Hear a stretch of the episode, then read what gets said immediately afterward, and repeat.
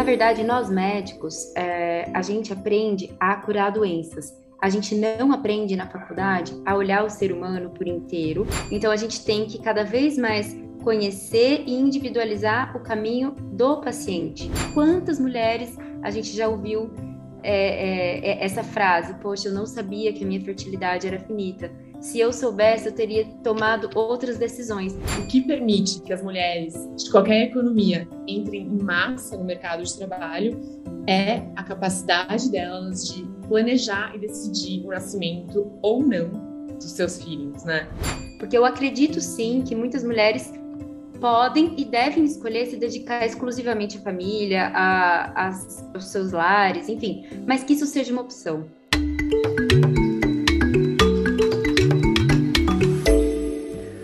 Olá, você está ouvindo o podcast Oia Talks. Eu sou a Esté, a fundadora da Oia Care, a primeira clínica virtual de saúde feminina do Brasil. A Oia nasceu com o objetivo de aproximar as pessoas dos seus corpos, promovendo conhecimento, cuidado e autonomia.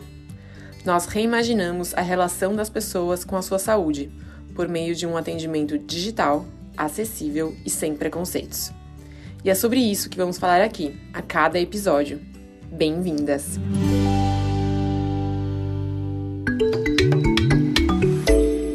Hoje eu vou conversar com a doutora Natália Ramos sobre o Dia Mundial da Saúde e qual a relação da importância da saúde feminina para a saúde da sociedade como um todo.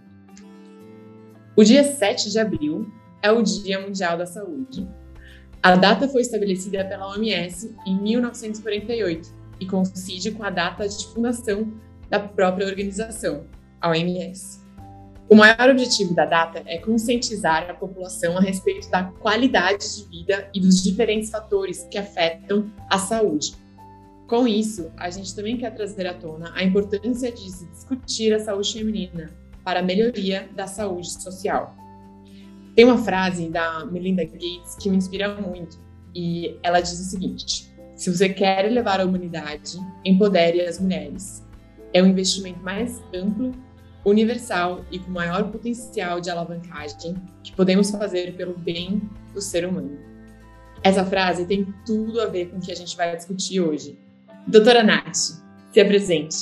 Olá, Esté. Olá a todos que estão escutando a gente nesse podcast. Meu nome é Natália Ramos, eu sou médica ginecologista e obstetra, mas minha especialidade mesmo é infertilidade. É, eu sou líder da equipe médica aqui da Oia Care é, em primeiro lugar, eu gostaria de agradecer vocês pelo convite, por estar participando num dia tão especial, que é esse dia de promoção à saúde, né?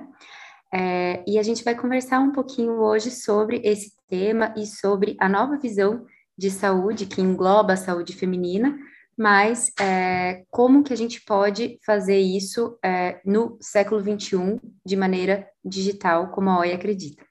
Nath é mais do que de casa, ela faz parte dos grandes pilares da OIA. É, e a gente internamente acredita muito na definição de saúde da OMS, que é a seguinte: a saúde é um estado de completo bem-estar físico, mental e social, e não apenas a ausência de qualquer doença ou enfermidade. Então, essa frase é muito legal e guia a gente aqui no nosso dia a dia, né?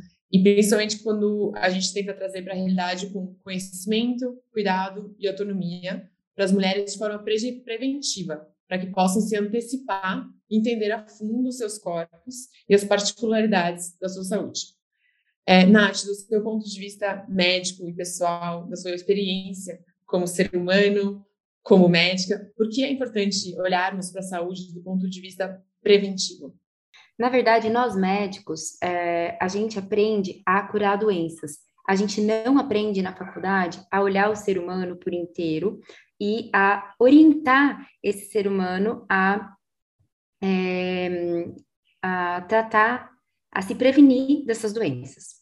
Então, a gente precisa inverter essa lógica, porque no século XXI, com o avanço da medicina, com tantas coisas que já aconteceram, com a possibilidade da gente é, entender a genética das pessoas, da gente personalizar cada vez mais é, o caminho do paciente, é, isso faz parte do que a gente precisa oferecer e do que a gente precisa se modernizar. Então, hoje, a gente sabe que muitas doenças são preveníveis, é, e isso faz com que a gente consiga orientar os pacientes é, desde dieta, atividade física, é, prevenção do ponto de vista genético, então, é, aconselhamentos genéticos, pesquisas genéticas, para que ele não adoeça. Mas isso parte desde a nossa educação médica, que precisa, e eu sei que já está mudando, já está se modernizando, e até um comportamento do ser humano de entender que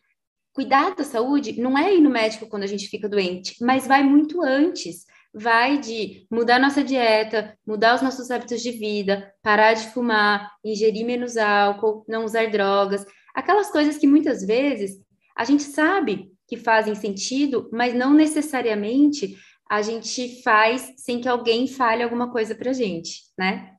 Então, acho que essa é a primeira lógica que precisa ser invertido. Um pouco de mudança do, dos profissionais de saúde, né? Não estou englobando só os médicos, mas todos os profissionais de saúde, desde a educação e depois o comportamento dos médicos. Acho que isso é essencial para a gente conseguir é, olhar para a saúde dessa maneira tão preventiva e dessa forma que a OMS lá em 1947 já, já disse para gente que era para ser feita. Mas por muitos anos a gente não conseguiu se adaptar e eu fico feliz que hoje a gente tem ferramentas e tecnologias que conseguem ajudar a gente a promover esse tipo de saúde, a real promoção à saúde e não ao tratamento da doença. Não, muito legal, Nath. É isso mesmo. E aí, acho que até pegando isso e afunilando um pouco mais para saúde feminina, ou seja, saúde preventiva e saúde feminina, é, e eu vou trazer de novo uma referência da, da Melinda Gates aqui, para a gente discutir, que é a importância da saúde é, preventiva para as mulheres e pessoas que nasceram com ovário como uma maneira de desenvolvimento social, realmente de mudar uma sociedade, transformar uma sociedade para melhor. É, eu queria entender com você também o seu ponto de vista. Por que empoderar as mulheres por meio da saúde impacta positivamente a sociedade como um todo? O que está por trás disso? Então, é muito interessante, né? É, no meu ponto de vista e no ponto de vista de muitos estudiosos, a gente vê que um dos grandes marcos é, da mudança do papel da mulher na sociedade começou com a saúde. Então, é, lá na década de 60, quando o Gregory Pincus, que foi é, o pesquisador norte-americano que inventou é, o primeiro método contraceptivo hormonal, a gente percebe que ali em menos de duas, três décadas, a gente teve uma mudança imensa no papel da mulher da sociedade. Então, lá na década de 90, a gente tinha já 60% das mulheres em idade reprodutiva que deixou de trabalhar só em casa e passou a exercer um papel importante é, no, no, no mercado de trabalho. Então, isso foi graças ao quê?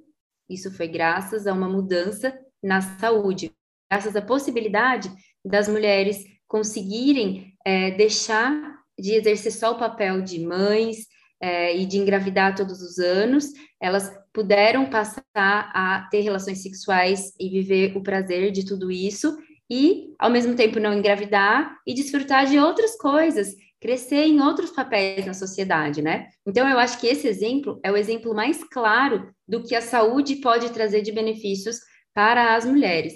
E eu acho que isso continua. Então, a partir do momento que a gente tem a tecnologia, a genética avançando, a gente também consegue é, criar outros, outras possibilidades para a mulher, né? Hoje, é, a gente está caminhando a passos.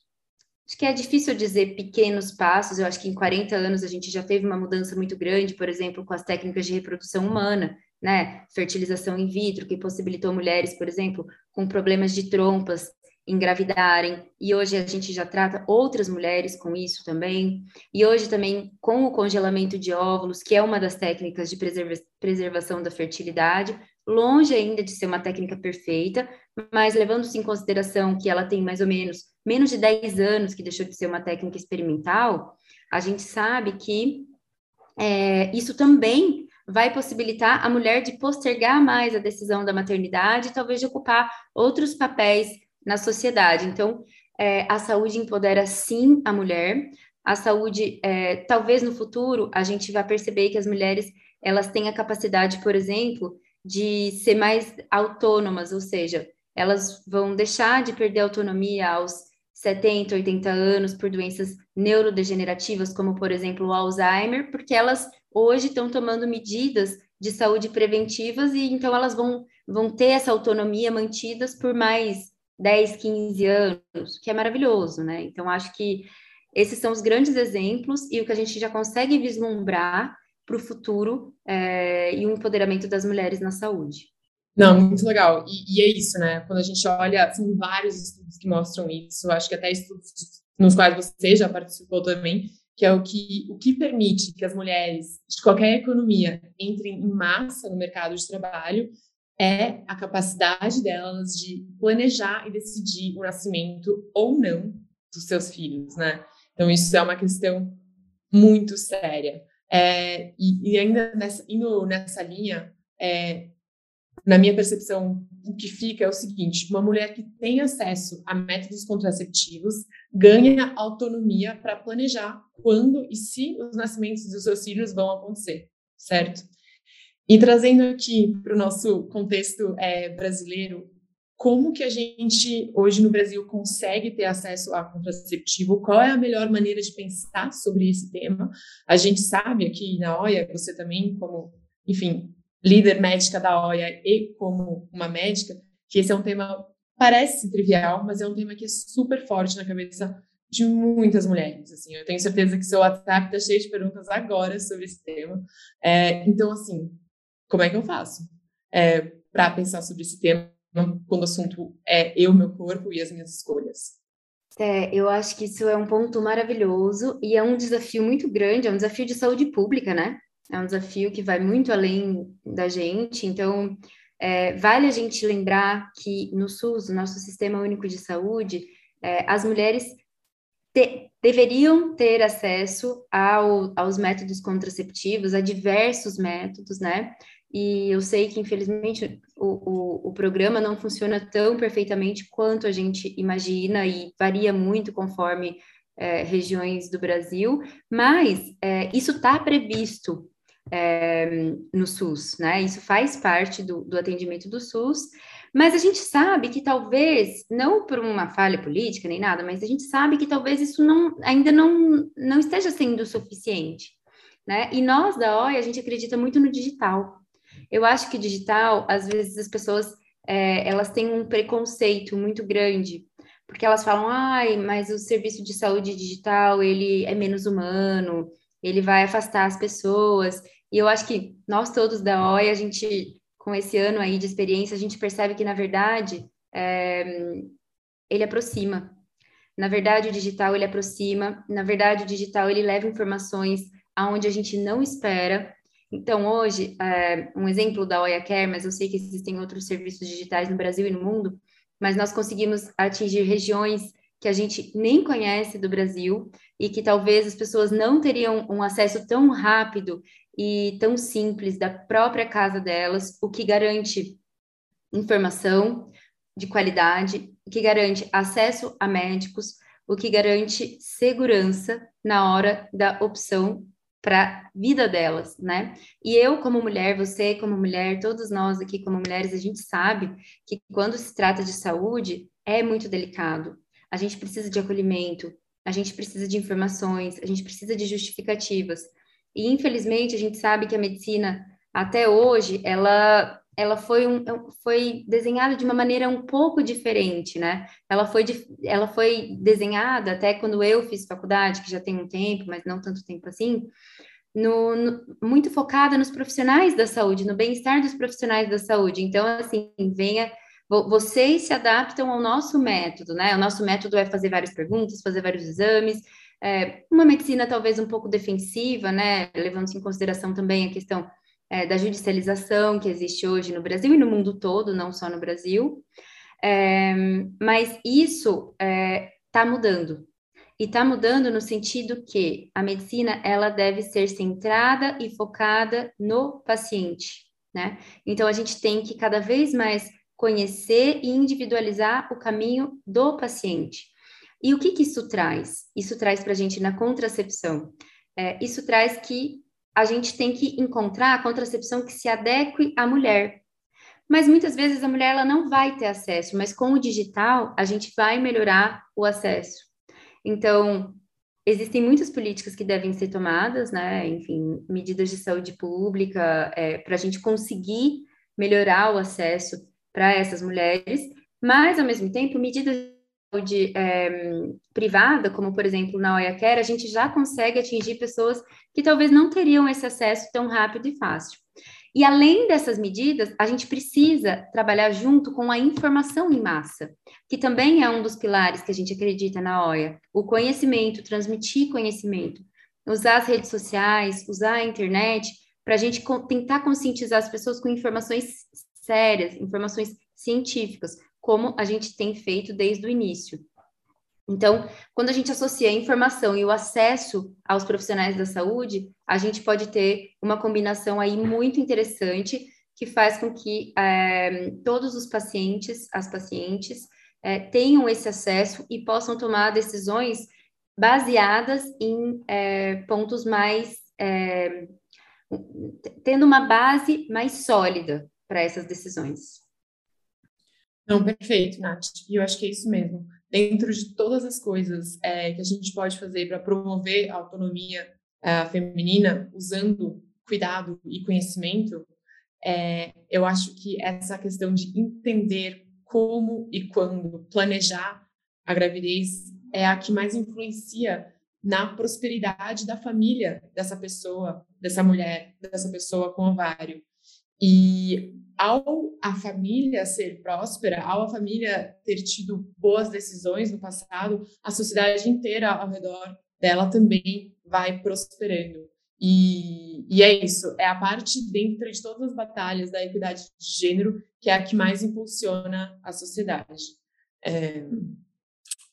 Então, eu vou até ler aqui uma frase, uma outra frase da nossa ídola é, Melinda Gates, é um momento decisivo para a humanidade quando as mulheres finalmente se libertam de séculos de opressão, libertando toda a sociedade. Conforme as mulheres vão conquistando mais direitos, famílias prosperam e assim toda a sociedade. A igualdade de gênero impulsiona todo mundo. Nath, pegando esse, essa frase super inspiradora da Melinda, qual a relação da igualdade social com a saúde, na sua opinião? Gente, essa frase é demais, né? Ela realmente conseguiu traduzir tantas coisas, né? Tantos acontecimentos aí. Fico aqui feliz de ler. Mas então, qual é a relação da igualdade social com a saúde? Na minha opinião, é, é, é exatamente isso. Então, puxando ainda o exemplo da contracepção. Quando a gente tem, por exemplo, é, mulheres que têm a possibilidade é, de postergar a maternidade ou de optar pelo momento da maternidade, elas vão ter a possibilidade de é, estudar, a possibilidade de realizar um sonho delas do ponto de vista profissional, e isso com certeza vai mudar elas de é, classe social, é, isso vai ajudar elas a, a conquistarem coisas que muitas vezes elas não conquistariam se elas acabassem ficando é, submetidas a só cuidar dos filhos, é, só ficar em casa. Gente, não que isso, na minha opinião, não possa ser uma opção das mulheres, porque eu acredito sim que muitas mulheres podem e devem escolher se dedicar exclusivamente à família, a, a, aos seus lares, enfim, mas que isso seja uma opção, né? Que isso não seja é, isso não seja imposto pela sociedade simplesmente porque ela não teve acesso é, à, à saúde, acesso a se cuidar, acesso a definir o que ela quer na vida dela. Então, eu acho que igualdade social tem tudo a ver com saúde, tem tudo a ver com esse podcast inteiro, né? É, a partir do momento que a gente possibilita, dar as ferramentas para a mulher tomar as decisões dela, ela toma mas são decisões conscientes. Infelizmente, eu já vivi, é, eu já trabalhei muito com mulheres que não tinham é, instrução e não tinham acesso à saúde e que viram a vida delas tomar um rumo completamente diferente do sonho delas de, de falar assim para mim, ai, ah, doutora, o meu sonho era estudar, mas eu engravidei com 18 anos. É, e por que, que eu engravidei com 18 anos? Porque simplesmente é, eu não tive orientação, eu não tinha acesso. É, e assim, é, é, é isso, é o conhecimento e o acesso, porque o conhecimento muitas vezes leva a pessoa a buscar. Então, não é que ela não tinha acesso, é que talvez nunca ninguém ensinou para ela que ela deveria buscar isso, né? Então, isso deixa a gente muito triste, porque quando é uma opção, tudo bem, a gente fica super feliz, mas quando a pessoa fala isso para você, poxa, minha vida tomou um rumo completamente diferente do, do, que eu sonhava, simplesmente porque ela não teve um acesso à saúde, é muito triste. Assim como eu também fico muito triste quando a gente vê aquele outro lado, aquelas mulheres que optaram pela, enfim, pela vida profissional, pela carreira, e sem saber também que isso ia trazer um prejuízo para o momento que elas quisessem ter filhos, né? E quantas mulheres a gente já ouviu é, é, é, essa frase, poxa, eu não sabia que a minha fertilidade era finita. Se eu soubesse, eu teria tomado outras decisões. Então, mais uma vez, o conhecimento atrelado às decisões na saúde. Por isso que a gente acredita tanto né, que um caminha com o outro, né? Que não, não existe um sem o outro. Não, perfeito, Nath. Eu acho que uma outra coisa também que é legal de, de pensar e refletir, trazer para reflexão, é o seguinte: que às vezes a gente fala assim, bom, quando formos um país desenvolvido, ou quando formos, é, sei lá, muito ricos todos juntos, é, a gente vai conseguir é, ter saúde, a gente vai conseguir ter conhecimento.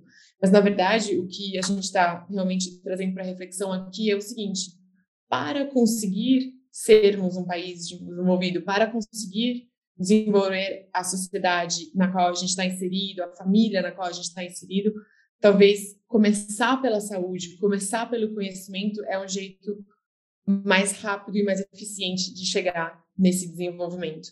É, então, acho que quase que inverter isso, né? não esperar chegar ao desenvolvimento para conseguir ter é, saúde, mas usar a saúde como meio, como é, realmente impulsionador da, do desenvolvimento.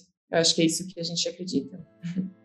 É isso, incrível, incrível. A partir do momento que as mulheres melhoram o acesso delas e elas têm todas essas possibilidades, sem a gente esperar que as medidas públicas sejam feitas perfeitamente, e enfim, a gente tem que tomar uma atitude, né? Eu, eu fico muito feliz de, de fazer parte dessa história com você. É, eu também, eu também, muito feliz. Bom, gente, vamos encerrando por aqui. É, eu acho que a nossa maior recomendação de hoje é fica bem óbvia, é o livro O Momento de Voar, da Melinda Gates. É, e fica também a recomendação para explorar todos os nossos canais, Instagram, YouTube, é, Spotify, que sempre tem muito conhecimento por lá, é, com nenhum custo, simplesmente pela nossa missão de propagar conhecimento em prol da autonomia feminina.